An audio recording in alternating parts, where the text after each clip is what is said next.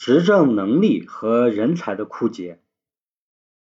苏联解体之后，有不少俄罗斯学者在回顾和总结苏联的历史教训时，都曾提出一个问题：为什么俄国这样一个大国，在二十世纪以前能够出普希金、屠格涅夫、果戈里那样的世界级的文学泰斗？出库图佐夫、门捷列夫那样的军事和科学人才，在十月革命时能出列宁、托洛斯基、布哈林那样的政治人才，而在后来几十年中就很少出人才，特别是在勃列日涅夫风烛残年、日益衰竭的一个长时期中，他竟没有一个真正的竞争对手，包括威望较高、主张改革的柯西金。也主要是从技术和经济专家角度来推进改革，政治上也并不比薄高明，这不能不说是苏共和苏联的最大悲哀。为什么会出现这种现象？这首先和苏共领导人员的产生途径和方法分不开。在高度集权的体制下，苏共领导人员的产生。与本人的思想水平和实际工作才能关系不大，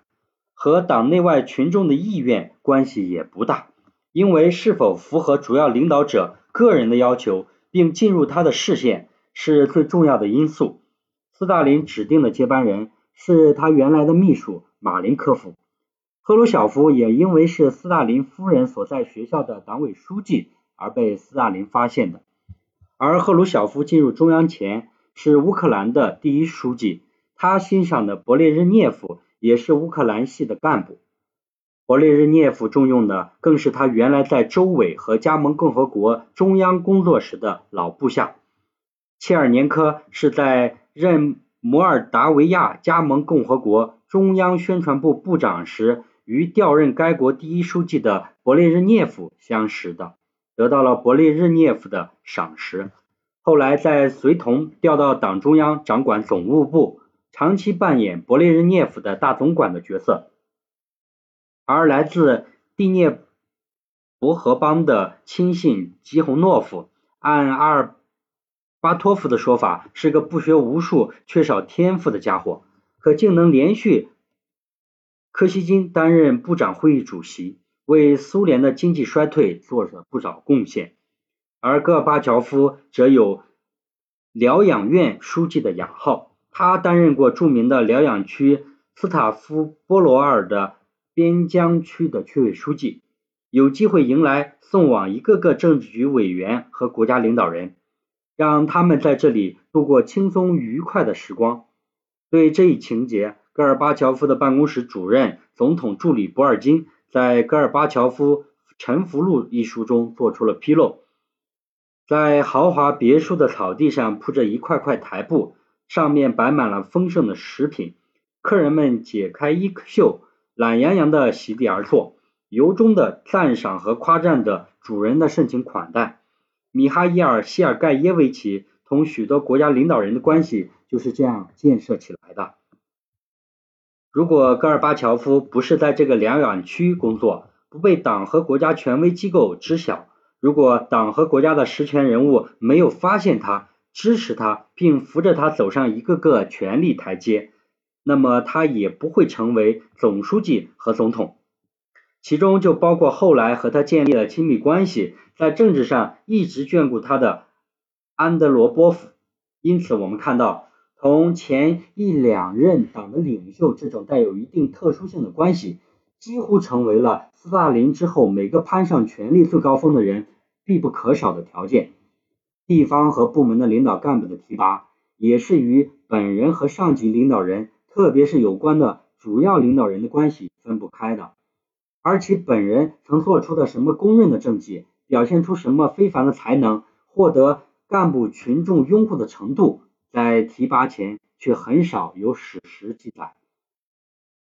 在权力高度集中于主要领导人的情况下。选拔干部必然表现出鲜明的个人特色。领导者往往首先在自己的视野内和接触的圈子里选人。不仅领导人的秘书和身边工作人员具有入选的优势条件，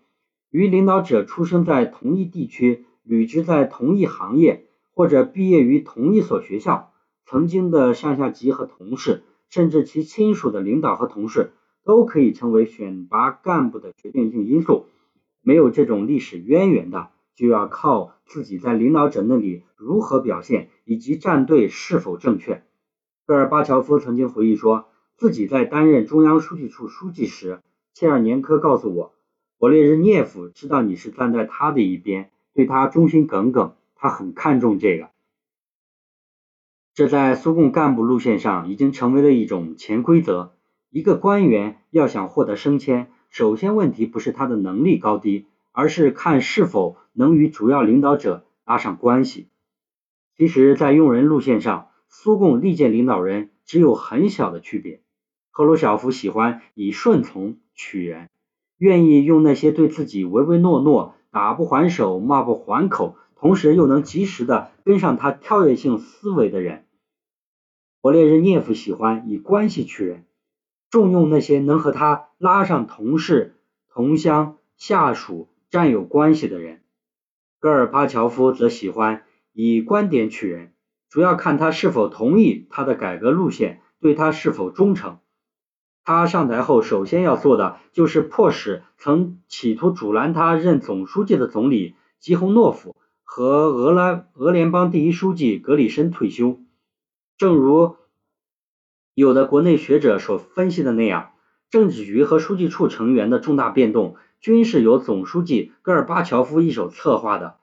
是根据他的用人标准来进行任免的。在这一点上，戈尔巴乔夫时期与勃列日涅夫时期完全相同。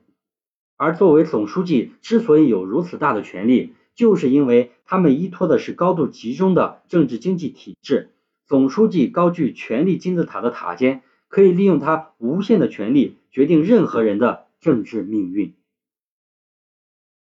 在这种情况之下，就会出现两种干部选拔思路：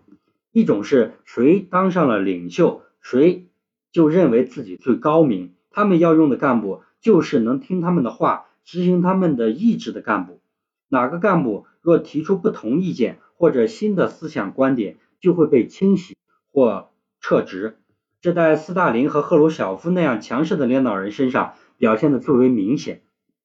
新提拔的干部，包括高级干部，也多是靠听话起步。自身素质和水平普遍不高，是以对领导是否忠诚、会不会办事、听不听话的角度来选拔干部的结果。这样久而久之，就只能使队伍中增加了一大批唯唯诺诺、缺乏开拓和创新精神的庸才，也使一些善于投机钻营的人混入了干部队伍，而党内有思想的优秀干部多被消灭和湮灭。另一种情况是勃列日涅夫那样。对自己缺乏信心的领袖，他们本能的排斥年轻有为、可能对自己领导地位构成威胁的人物。不止一个人谈到勃列日涅夫疑心过重和爱听流言的毛病，他宁愿要一个平庸而没有能力的人，而且常常还是从一些道德品质来说也是极为可疑的人，例如切尔年科、基洪诺夫等。而大多数有竞争潜力的人。在距争当领导人还很远的时候就被摒除了。在这种情况下，某些有才能和天赋的人能够越过不满各级的陷阱，就要算是奇迹。只是有了卓越才能，再加上好运，才有可能。